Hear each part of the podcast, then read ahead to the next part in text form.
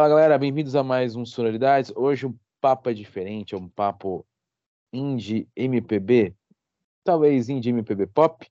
Vocês vão conhecer o Dio Laza, um artista independente aqui do Brasil. Tá em Curitiba, mas é de Joinville, tô certo? Isso, atualmente moro lá em Joinville, Santa Catarina. Lá em Joinville, Santa Catarina fazendo um som bem um pouco diferente do que você está acostumado a escutar na nossa grande MPB, mas muito gostoso, com uma série de referências legais. Você vai aproveitar para conhecer mais ele agora. Então, Gil, obrigado por estar aqui no Sonoridade. Já vou começar com a primeira pergunta muito óbvia. Quem é Gil Laza? Olá, é... Olá a todos, então. Muito obrigado pela oportunidade de estar aqui. E quem é Gil Laza? É... Olha, é, Gil Laza é um artista independente, que tenta preservar essa alma independente assim das coisas, que teve o desejo de começar sua carreira muito cedo, mas né, todo todo artista independente tem essas dificuldades assim de manter essa constância. Em algum momento eu decidi levar música é, a sério mesmo, assim, mais que um hobby, e construir minhas próprias músicas.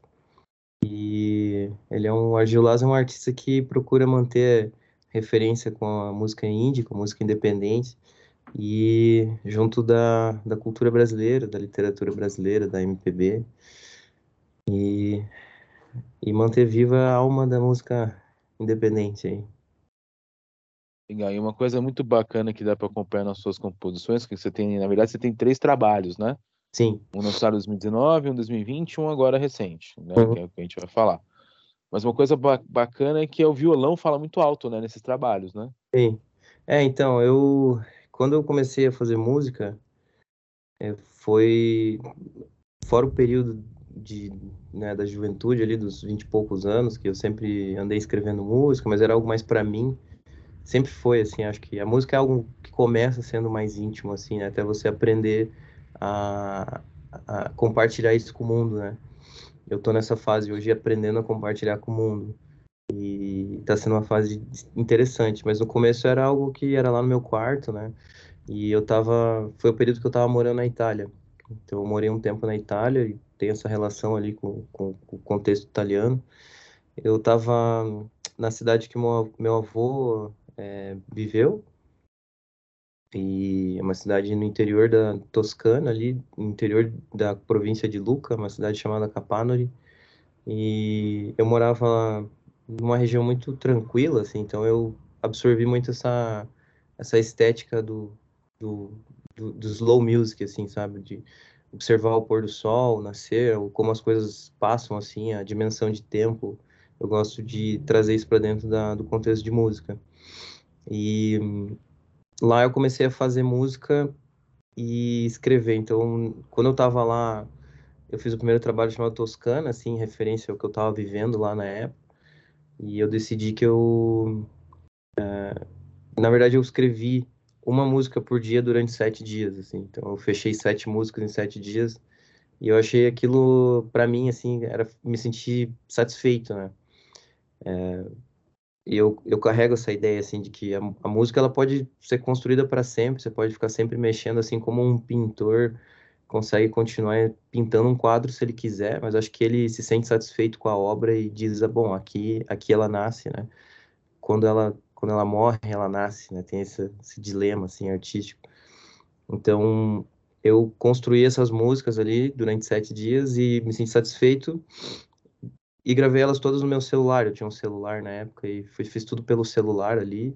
Gravei a guitarra no celular e ele ficou bem indie, assim, bem independente, mas ele era bem particular, assim, era uma estética própria, assim. E aí, de repente, eu falei, bom, qual que é o próximo passo, assim, sabe? Agora eu tenho que botar isso para as pessoas ouvirem. Daí eu não tinha muito, eu nunca tive a instrução do music business, assim, que é uma coisa que eu estou aprendendo agora tipo como fazer de forma assim profissionalizada a música para que ela chegue no mundo e ela fique, né? E aconteceu que quando eu voltei para o Brasil, a minha guitarra ficou lá na Itália e eu tinha um violão aqui, então as músicas é, em português eu continuei fazendo baseado em violão, assim, então eu sempre tô com o violão por perto é, e fico procurando sons, assim, fico procurando né, estéticas e meio que tudo sai do violão. Então ele realmente tem uma base muito forte no violão. E eu gostei disso. Talvez no futuro mude um pouco, porque eu tô aprendendo piano e tal, e eu acho outra, outras estéticas em outros instrumentos. Mas o violão, para mim, ele tem uma relação muito forte com a música brasileira. Né? Então, ele é uma base de música brasileira. E eu uh, pretendo manter assim por enquanto.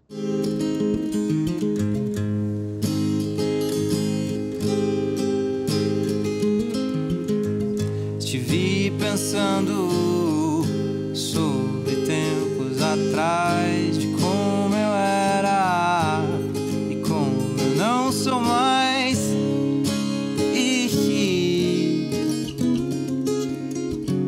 por enquanto o violão ele tem uma relação forte comigo, com a relação com a música brasileira.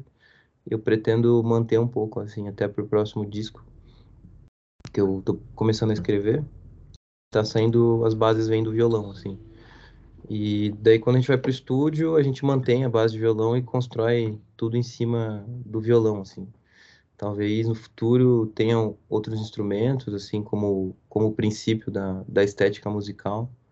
Mas hoje, quando eu penso em música brasileira, eu sempre lembro do violão, assim como do cavaco, do bandolim, né, de outros instrumentos que a gente pode ir atrás, mas o violão ele é uma base muito forte assim para música brasileira. E fazendo uma, uma análise sobre os seus três EPs, você lançou agora o Cada Um com seus poemas, né? Isso, aham. O que que te inspirou a compor, a criar as músicas? A, a, como é que foi a produção? E porque você lançou ele logo, do, entre aspas, no pós-pandemia, né? É, nesse, é com, com aspas, assim, porque a gente nunca é. entendeu esse limite, né? O brasileiro é, viveu um período conturbado aí de pandemia, mas Sim, o Cada Um com Seus Poemas é, um, é a primeira música que eu escrevi do disco, ele foi Cada Um com Seus Poemas, e a inspiração do disco foi esse essa percepção assim de que apesar de que a gente vive em coletivo e a gente tem que saber viver em coletivo, mas de alguma forma a gente, a gente cada um está vivendo a sua própria vida assim, né? Então, cada um tá vivendo os seus próprios poemas, assim, e eu, eu, eu gosto, assim, dessa visão meio Drummond de, da vida, assim, de observar as coisas do cotidiano, assim, sabe? Então, eu sempre, sempre me pego observando, assim, as pessoas andando na rua, num, sei lá, no centro da cidade, e, ali, para mim, tá cada um com seus poemas, assim, né? No fundo, porque poema, assim, para mim, não é necessariamente uma coisa só bonita, né? Ele pode ser algo cotidiano também, assim, ou às vezes até um pouco mais denso, assim. Mas se você olhar para cada, cada pessoa ali, tá cada um correndo atrás do seu, cada um tentando viver sua própria vida. E isso significa que cada um está construindo uma história, né? Então, quando você conhece a história de uma pessoa, é, você se, você, não sei, você se sente mais perto dela, né? Você se sente mais, você às vezes não conhece muito bem alguém, você já emite todos os seus pensamentos, porque é natural fazer isso, emitir seus, seus pré-julgamentos. Mas acho que quando você conhece alguém, muito disso cai, né? Então você, você passa a ver diferente. Eu, e essa é mais ou menos a relação do que eu pensei fazendo as músicas e fazendo disco, assim, sabe? Nessa. Você, precisa dar um passo a mais, além dos preconceitos, assim, sabe? Sim, e, e, como é que foi a gravação, assim? Como é que foi a produção, assim? Uh, já, foi o primeiro disco que eu produzi indo para um estúdio maior, né? Eu historicamente ali eu fiz o primeiro disco no meu celular. Daí quando eu voltei para o Brasil durante a pandemia em 2020 eu gravei as músicas em casa e junto junto de um outro produtor lá de Joinville que se chama Jean Faedo. Então a gente trabalhou juntos, mas era a gente, assim, os dois ali, e teve o baterista que atualmente toca comigo também na minha banda de, de apoio, que se chama Jonas. Então a gente, os três, nós três gravamos, e aí foi algo mais enxuto, assim, foi algo um pouco mais underground. E durante o lançamento do segundo disco, o meu, produto, meu atual produtor musical, que é o Guto Novelli, ele é de São Paulo, e ele se aproximou, ele falou, cara, teu trabalho foi muito legal, assim, tuas músicas estão ficando boas, tuas letras estão muito boas, eu queria ver se a gente não consegue trabalhar junto no teu próximo disco. Aí eu falei, claro, nossa, para mim fantástico. Só que daí ele falou assim, ah, tu vai precisar vir para São Paulo quando você tiver com, com as músicas prontas. Então a gente teve que desenvolver um processo, assim, né? eu sou um pouco pragmático para as coisas, então eu falei, bom, vamos fazer o seguinte, então, eu vou escrever todos os esboços e passei todas as bases em violão, né? Então eu gravo tudo no violão e voz e, e monto a estrutura musical, né? Com a letra e com a estrutura básica. Passo tudo para ele, ele começa o trabalho de produção da criatividade dos arranjos, da estética, né? Do, dos timbres e tudo aquilo que que vai acontecer. Então o Guto ele trabalha com o estúdio Electric Band ali em São Paulo, onde a gente faz toda a produção. E nesse disco trabalhou mais gente, né? Trabalhou o Gustavo Miorim, que é um baterista famoso em São Paulo, um baterista muito reconhecido, toca em várias casas de jazz, junto com o parceiro assim, que eu conheci durante a gravação, que é o Drev Lacqua, que é um pianista também de jazz de São Paulo, que ele é fenomenal, assim, então ele conseguiu dar uma riqueza muito grande, assim, para o trabalho de arranjo, sabe?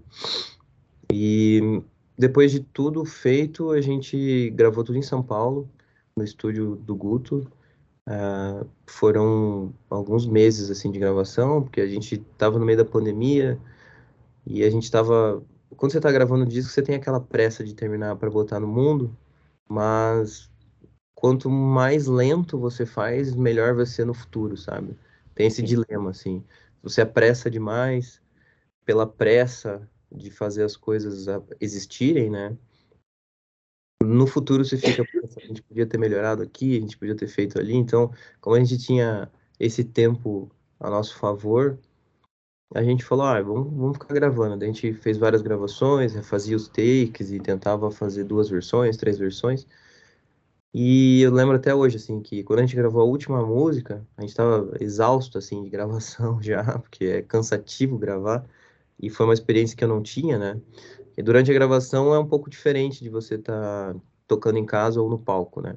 Na, na, durante a gravação você tem a sensibilidade completa de tudo que está acontecendo. Então, eu lembro que na música cada um dos seus poemas dá para ouvir um pouco o banco rangendo, assim, porque eu, como eu não estou acostumado, eu ficava me mexendo, né? A música vai me levando, daí a gente foi ouvir depois que passou pela produção, pelo pós, Aí entra a parte de mixagem, de você bota o compressor por cima e aquela coisa toda, daí o banco parecia que era um instrumento, assim, sabe?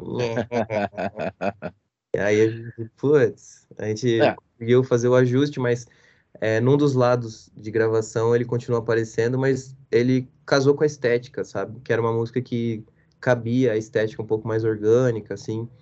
A, o conceito da música era muito. Era como se eu tivesse uma casa de cabana, assim. Até se eu for fazer um clipe, vai ser algo desse gênero, assim. Então não fica distoante, assim, mas para outras músicas a gente teve que fazer gravação de tudo do zero, porque dava para ouvir coisa. E, e eu não estava acostumado com isso, né? Então foi um processo de adaptação. Por meu lado profissional, foi muito bom, assim. Eu né, muito muito independente, assim, acostumado com as coisas mais underground. Então, quando você dá esse passo de profissionalização, é, você aprende muita coisa. Então, para mim, foi muito rico a experiência, assim. E tudo, quando a gente terminou todas as, as gravações, a gente mandou as músicas pro Pedro Ivo, que é um, um engenheiro de áudio do Rio de Janeiro ali. Já trabalhou com nomes grandes, assim. É um cara bem tranquilo, nossa, ele ajudou muito a gente, conversou, abriu a mente. Ele fez a mixagem e masterização lá no Rio de Janeiro. É, e quando ficou pronto as músicas, veio a parte de lançamento, né? E foi a gente, acho que foi onde a gente mais teve ansiedade, mas a gente ficou segurando, porque para fazer um lançamento de um disco, por menor que o artista seja, você consegue fazer a parte de promoção, assim, sabe? E é bom aprender isso, é uma coisa que eu não tinha aprendido até então. Então vão, vão alguns meses ali de produção estética, visual, de fotografia, de produção é, de, de, vídeo, na, na, tentativa de conceitualizar aquilo que está vindo para o mundo, uhum. sabe? E eu gostei muito dessa parte também, que foi uma parte que me abriu a mente para outras formas artísticas de lidar com a música. A música até então para mim era o instrumento, né, aquela coisa mais roots assim, de pegar o instrumento e atrás da poesia e tal, construir a estética, a, a estrutura. Depois o estúdio me ensinou muito sobre estética sonora, aquela coisa toda. E a promoção do, das músicas me ensinou muito sobre conceitualização e estética artística visual, assim.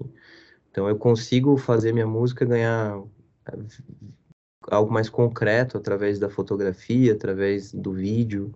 Isso é um recurso que a gente tem hoje em abundância, mas é engraçado que é, tive a experiência assim de passar por fotógrafos e pessoal que é mais artístico, então por mais que a gente tenha em abundância assim os recursos de multimídia, né, uh, eu acho que ainda assim dá, é muito diferente quando você faz isso de forma artística, sabe?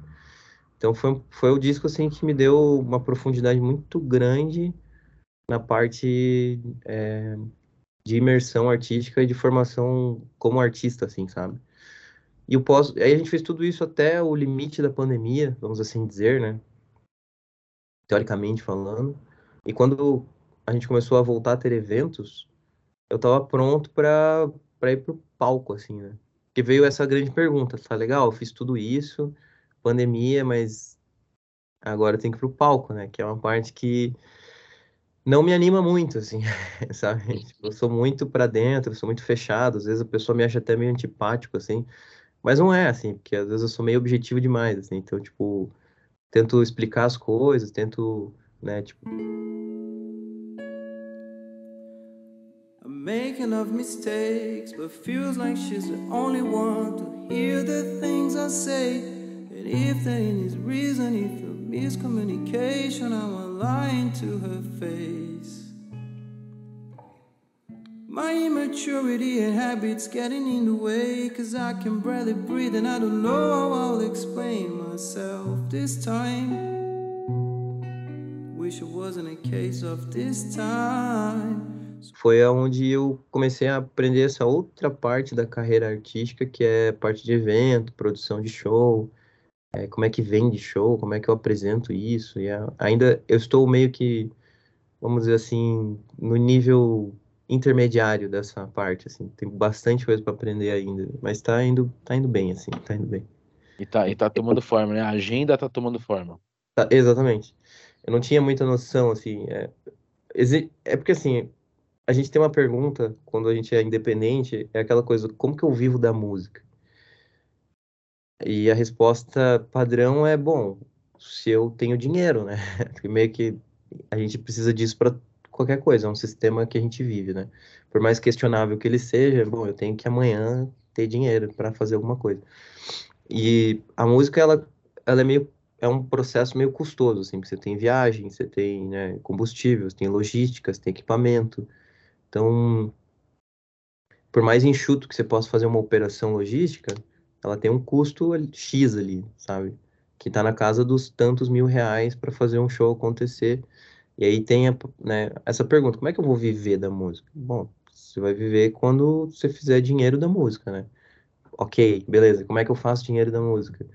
É cachê, é palco, é receber receber para estar tá performando, assim, sabe?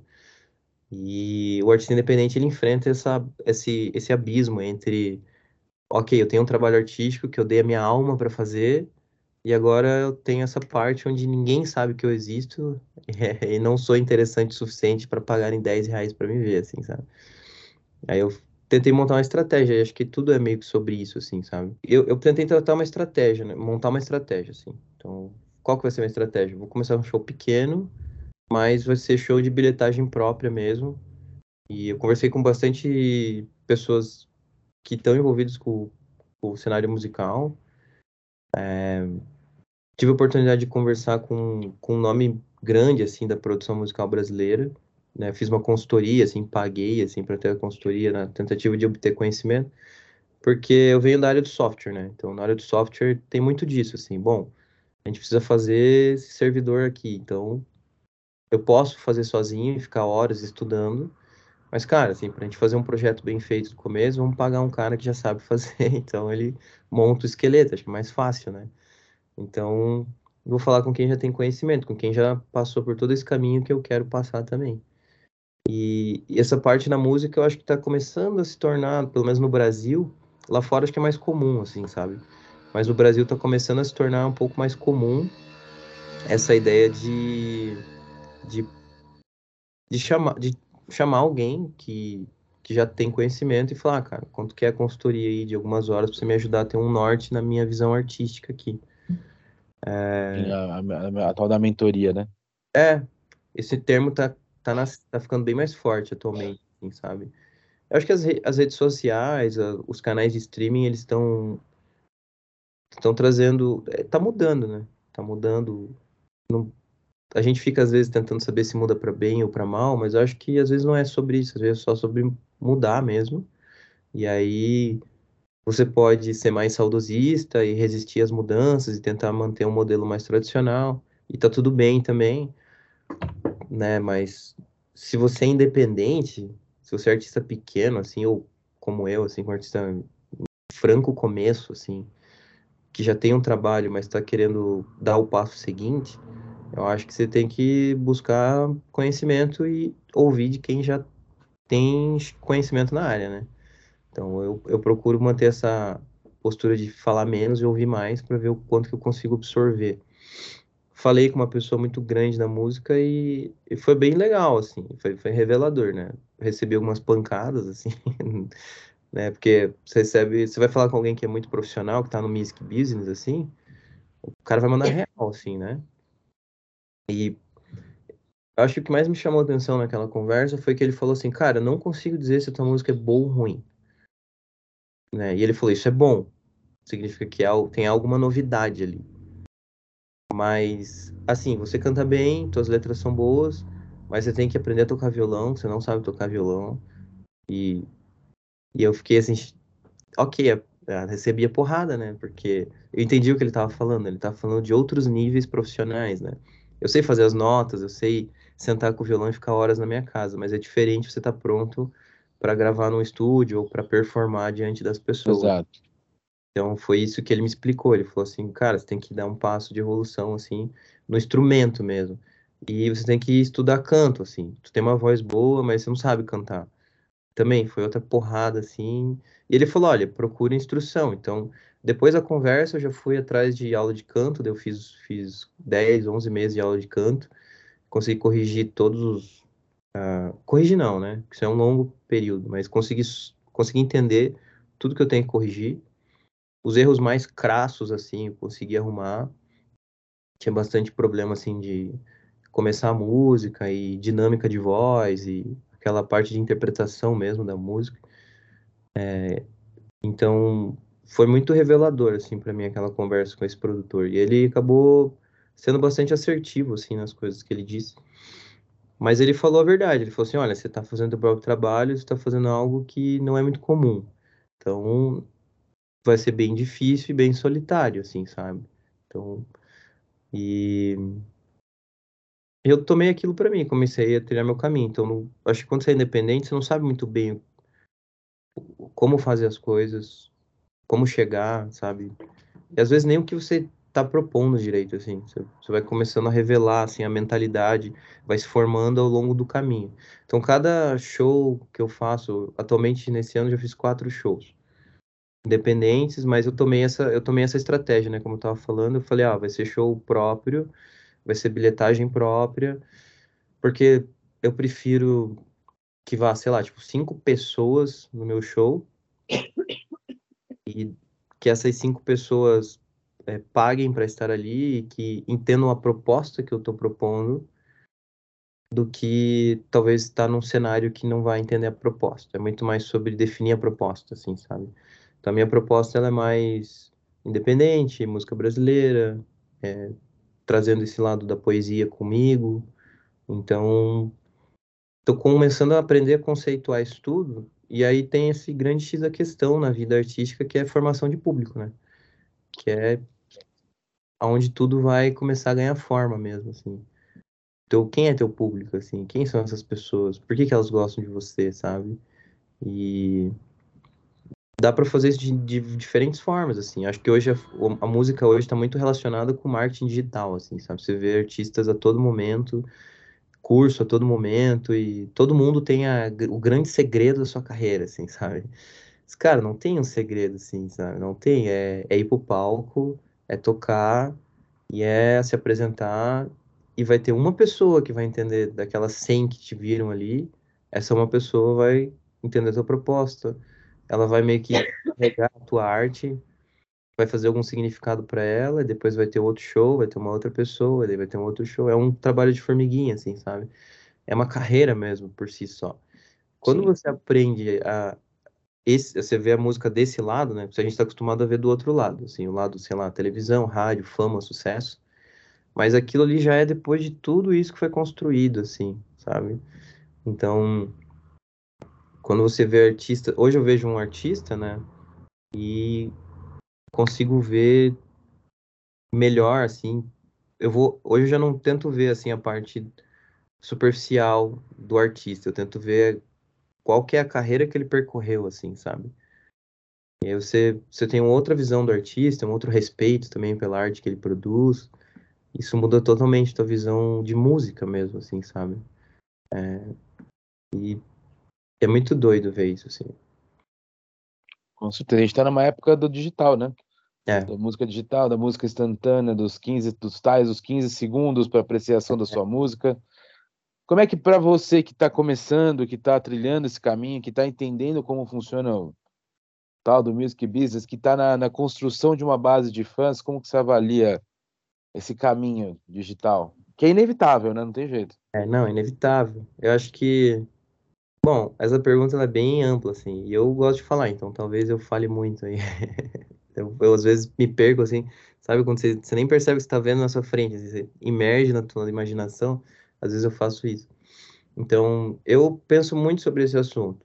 Eu acho que lá no começo eu tive uma resistência um pouco mais agressiva, assim, tipo, ah, não vou entrar nessa. Mas depois, com o tempo, eu fui tentando entender, tá, por que, que é assim? O que, que tá acontecendo, sabe?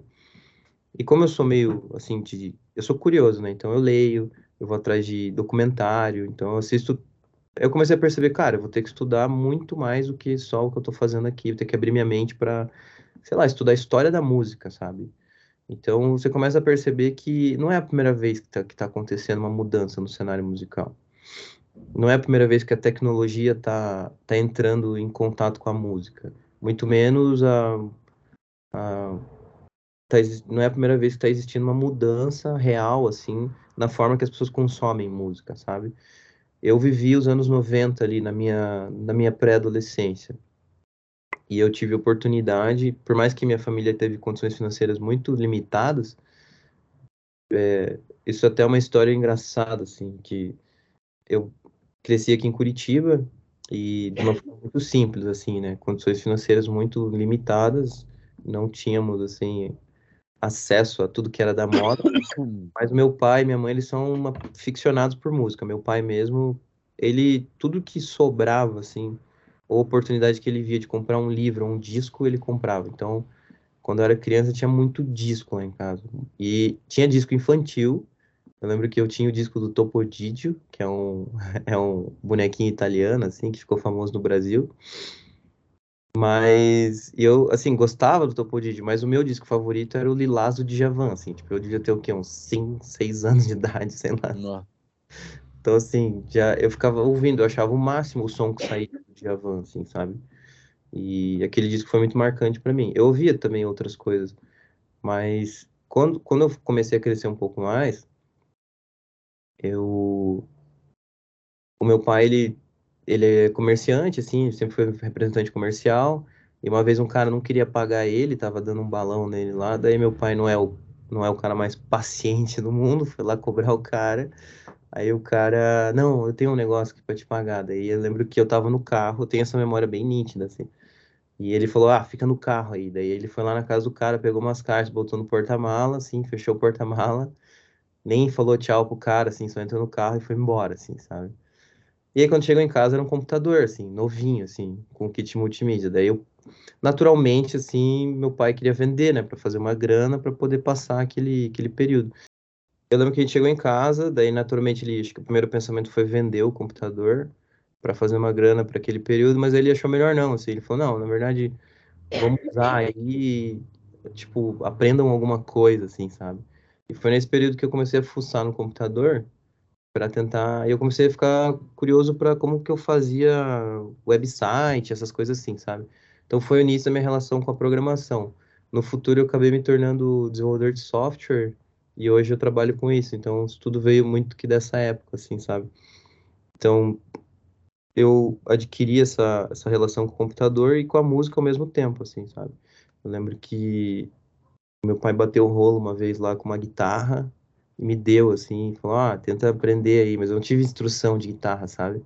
Então eu, eu aprendi a tocar guitarra muito depois, eu tive uma relação mais forte com a igreja, assim, com, aprendi a tocar guitarra, aprendi as notas e...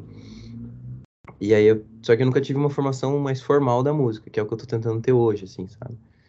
Então, é, nos anos 90, eu lembro que eu vi, através daquele computador lá que meu pai pegou lá na cobrança, o Napster nascendo, assim, sabe? Então eu lembro que ficou natural para mim pegar música em MP3. E eu comecei a viver essa coisa de que existia o disco, existia o CD e existia uma nova forma. É, meu pai levou anos para entender o MP3 ou baixar a música, assim, porque ele já é de uma outra geração. Então eu acho que eu, quando eu comecei a fazer meu trabalho artístico, comecei a fazer essa, retomar essas memórias assim de a, o ciclo da música para mim e ver que a música ela tem algo geracional também, assim, sabe? É, por, por, mais que existam coisas excelentes hoje, mas é, meu pai ainda vai ver o Pink Floyd e o Emerson Lake Palmer, o Yes, Genesis, Rainbow, Kiss, assim, ele foi no show do Kiss esses dias e ele pirou, assim, sabe? Tipo, porque é algo muito geracional dele, muito intenso, assim. Ele ouve coisas novas, ele é muito, ele gosta de buscar coisa nova, mas tem algo, tem algo que te prende àquela música naquele momento. E às vezes também a forma de consumir a música. Meu pai, certos certos músicos ele só ouve no disco ainda, sabe? Porque é o certo, sei lá, é o jeito que sai a música boa, não sei, é algo assim. Então, só que hoje as coisas mudam muito rápido, né? Antes levava para mudar. E agora. É, hoje tudo muda. É, muito. Pá, de uma semana para outra, de um mês para outro, tem um serviço novo, né? E streaming, e você tem um acesso a um acervo infinito de artistas e músicos. Isso, com o passar do tempo, isso aconteceu para produção musical também. Eu acho que antigamente era muito difícil você gravar uma música, muito difícil você gravar um, um uma, tipo, fazer mixagem, linhas de, né, linhas de, de gravação e saber mexer em programa, hoje é muito mais acessível, muito mais fácil, muito mais acessível. Você grava no celular, você, você grava no computador de casa, você consome, é, eu consigo comprar microfones de boa qualidade por preços mais acessíveis, fazer um home studio que, cara, assim, tem um artista norte-americano, acho que é norte-americano, não lembro, mas ele chama Steve Lacy. E o Steve Lacy gravou um disco no seu no GarageBand, assim, sabe? No computador dele. E é um disco que ficou, cara, é lendário, assim, aquele disco dele. Tem clipe, tudo. Ele é um artista fenomenal, assim. Tocou no Coachella, esse que teve agora. E tá num nível de carreira muito alto, mas começou ali em casa, sabe? E muitos artistas, assim, estão começando em casa atualmente. E eu fui mais um desses. Agora, é, certas coisas na música também não, não vão mudar, entendeu? Essa coisa, assim, de carreira, de construção de carreira, é, é um lado da música que, independente da tecnologia, a, o artista, a vida artística, ela é muito relacional, assim, sabe? É, é você conhecer alguém que trabalha com uma rádio, que trabalha com um canal de comunicação, um amigo de um amigo, contato de um amigo que vai passar para um cara que vai chegar até você e você vai ficar, tipo, dois meses tentando marcar um, uma visita e de repente tudo dá certo e as coisas começam a andar. Então, assim, há, há de se ter paciência para certas coisas, assim, porque isso é uma dinâmica natural das relações, assim, que você vai construindo, sabe? Você, você faz um showzinho ali, daí tem algumas pessoas que vão falar para você tocar em outro lugar, teu nome cai ali, te chama para um outro palco, ou assim, pô, a gente precisa de um, precisamos de alguém para tocar, pô, tem um amigo meu aí que tem um trabalho, e a coisa vai, sabe? Então, é, é como, se for analisar bem, sim, fazendo um, uma, uma metáfora, assim, uma paráfrase aí com, com uma analogia, né, com coisas mais comuns, assim, eu, eu vou imaginar que você abre uma pizzaria, né? O, o dia que você abre ela, ninguém sabe que ela existe, você vai ter que fazer alguma coisa para as pessoas saberem que ela existe. Você vai ter uhum. uma promoção, vai, vai tentar chamar as pessoas que vivem ao redor, vai dar pizza de graça, sei lá, você vai fazer alguma coisa assim. E, e aí, sei lá, se você vender 10 pizzas naquele dia, acho que no outro dia você pode se preocupar em vender mais 10 e mais 10. E aos poucos, um pessoal vai começar a voltar, né? Pra pegar a pizza que vem dali. Por algum motivo, assim. E aí você vai começar a querer saber por que, que elas estão voltando. Será que é o preço? Será que é a qualidade? Será que é comodidade? Será que é fome? Não sei. Alguma coisa eu tenho que elas querem. Que faz elas pegarem. Porque a pizza por si só, ela, ela é só um pretexto, né? Tipo, mas por que, que a pessoa fez todo o trajeto de tirar assim, de, o tempo dela, ligar para você, tirou o dinheiro do bolso dela para te dar para pegar aquela pizza? Tem, tem um motivo ali. Eu acho que a vida artística, a música é a mesma coisa, assim. Por que, que a pessoa tá te ouvindo? Por que, que ela botou você no Spotify? Por que que, né? E no final das contas é porque ela acha bom, é porque ela gostou. Então é isso que vai começar a te dar essa visão de público e de carreira, sabe? É... E eu lembro que eu tive uma, uma relação próxima com o mercado de pizzaria, assim, então eu sempre uso pizza nos meus exemplos porque eu, eu cheguei a, a abrir uma empresa durante quase cinco anos de sistema para pizzaria, então eu emergi nos mundos das pizzarias, assim, por dentro, assim, então... É... E eu lembro que teve um cara uma vez que pediu uma consultoria pra gente para entender o porquê que ele tava falindo. E assim, pô, tu faliu uma pizzaria? Bom, ok, pode acontecer, mas tem basicamente um motivo, assim, que você vai falir uma pizzaria, que é ou você é muito... É, alguns motivos, né? Mas ou você administra muito mal as finanças, o que, o que acontece, né? Muito.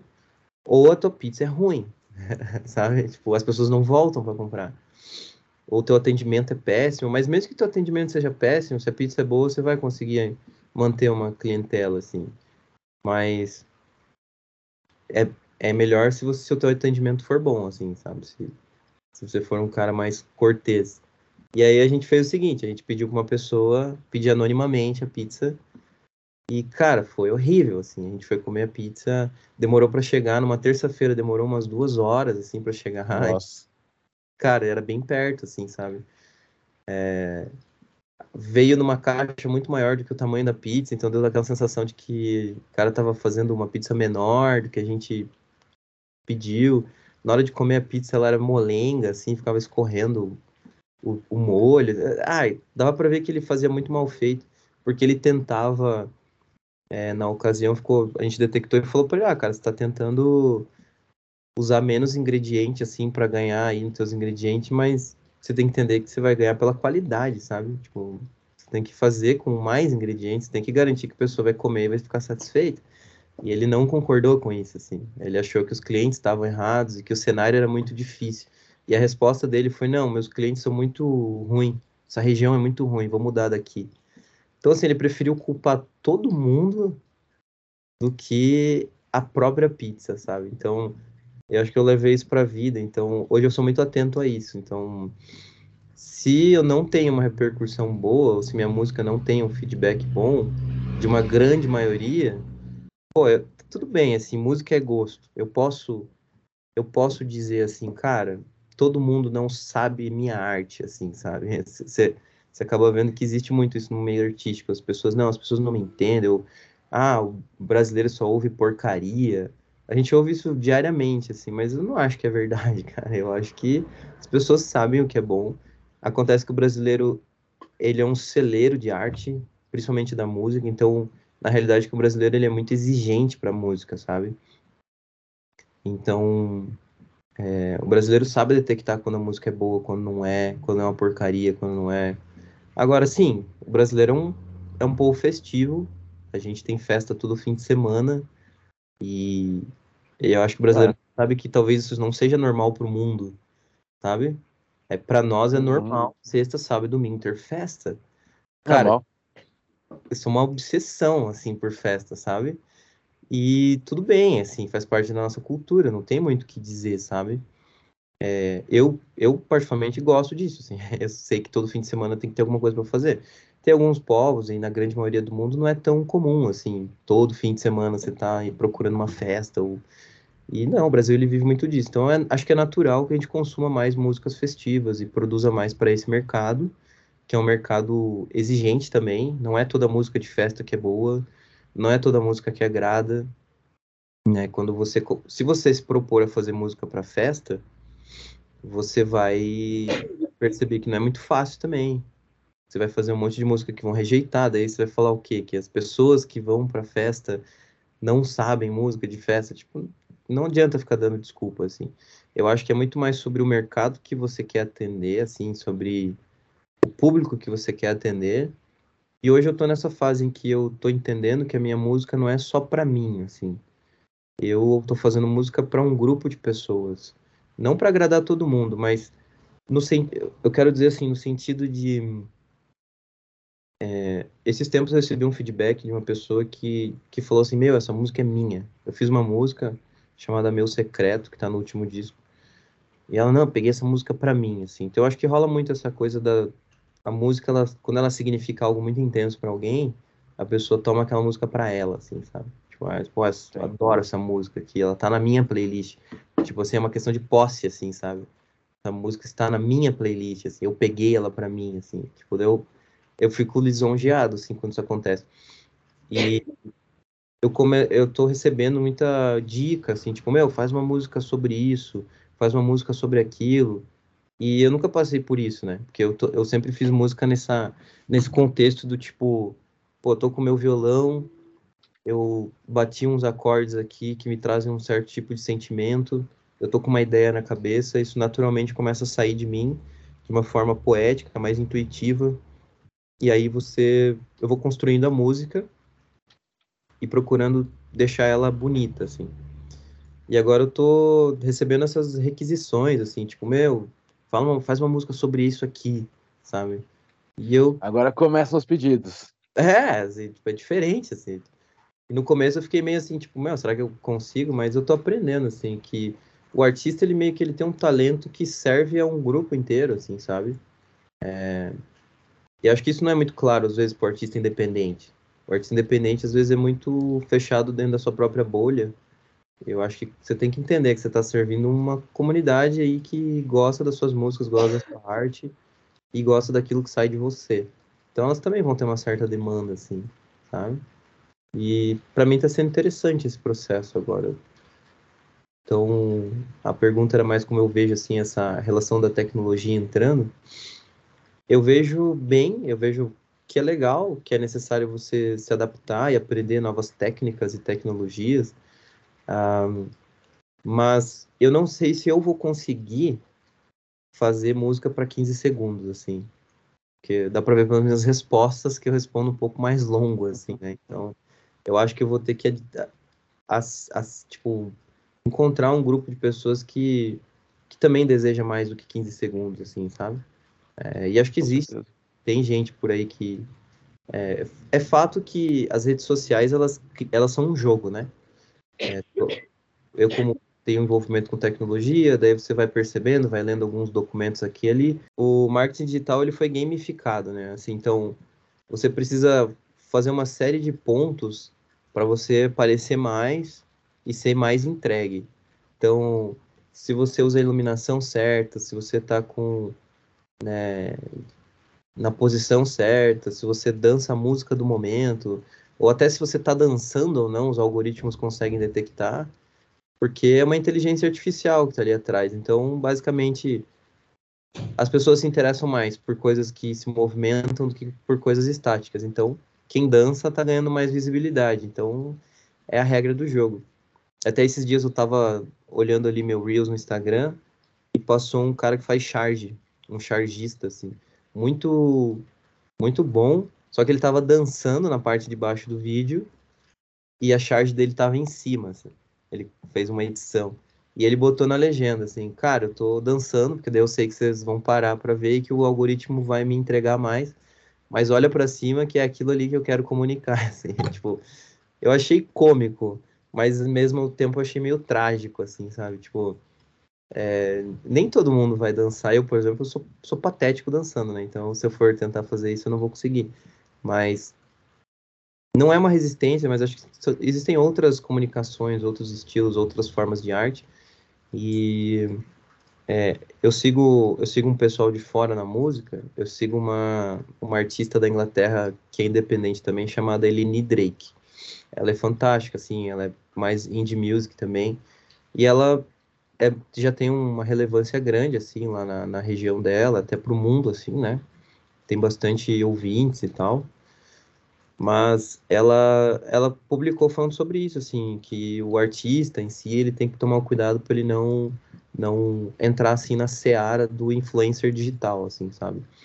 É, são mercados diferentes são personas diferentes dá para fazer também e as, elas podem se misturar não não acho que seja errado mas você enquanto artista precisa entender que você está fazendo arte e que isso tem uma outra dinâmica de tempo em relação a, a a ficar postando todo dia, a ficar alimentando tua rede social e a ficar ali, tipo, atendendo a demanda da rede social, porque ela falou assim, cara, tome cuidado, assim, porque até o Drummond, ele tem um texto, ele tem um poema, texto, assim, que é, que ele fala, assim, não, não corra atrás do poema, né, penetre surdamente ao reino das palavras, e é, essa frase, para mim, ela é fantástica, assim, penetre surdamente ao reino das palavras, ou seja, assim, esteja aberto ao que o teu coração vai dizer, mas você precisa de um certo silêncio para ouvir isso, você precisa de um certo ócio para que às vezes você perceba a ideia que está permeando a tua criatividade ali, né?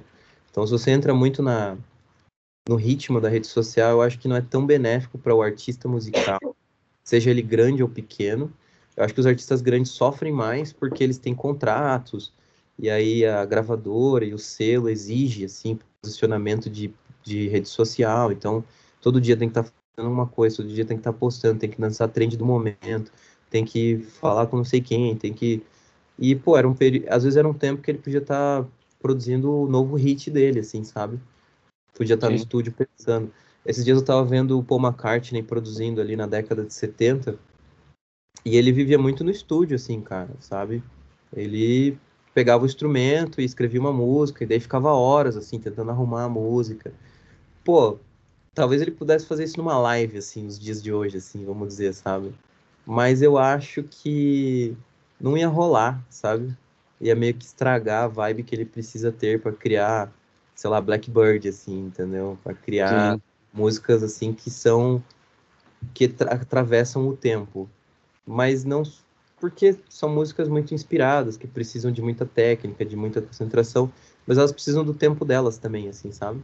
Então, eu acho que nos dias de hoje a adaptação do artista, é, eu como artista independente tenho mais tenho o privilégio de não precisar estar tá toda hora postando. Mas quando eu vejo artistas grandes, eles têm que estar, tá, cara, num ritmo assim que que é muito frenético. Então, com relação à tecnologia, eu acho que só só precisa ser respeitado o âmbito artístico, assim, sabe? vai ser melhor para todo mundo. Até para a própria rede social, vai ter material de mais qualidade e tal. Agora, com relação a, aos hits, assim, eu, eu não tenho nada contra. Acho que sempre existiu, né? O próprio Michael Jackson era um produtor exímio de hits, assim. Então, é, isso sempre existiu, sempre vai existir. Acho que os hits hoje são de 15 segundos e às vezes são até meio que moldados para isso. E tá tudo bem, é a regra do jogo, é, faz parte, entendeu? Eu acho que isso não tira de mim a minha a carreira que eu posso construir. Não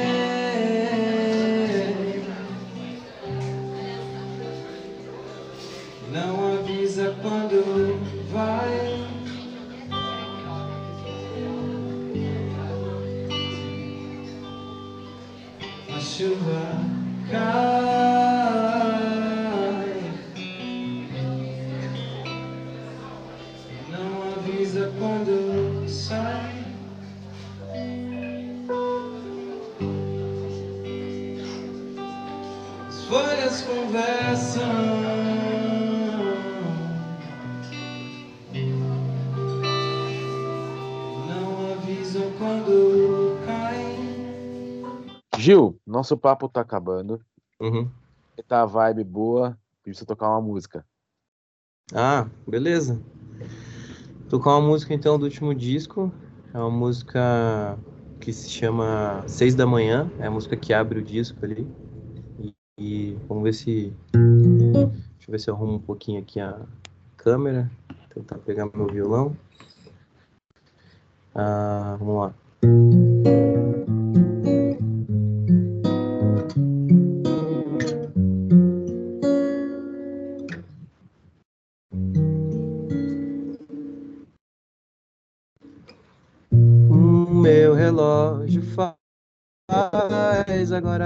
E ainda tanto pra conversar. O assunto nunca acaba e a gente também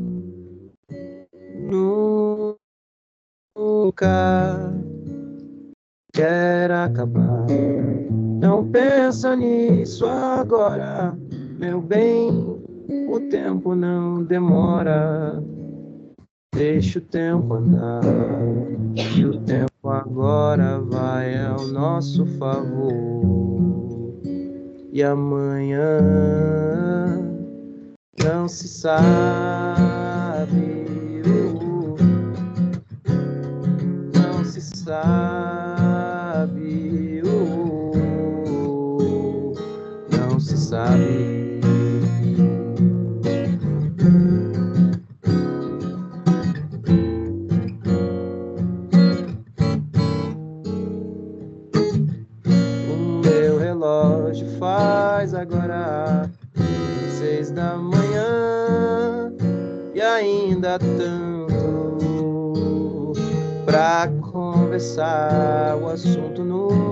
Nunca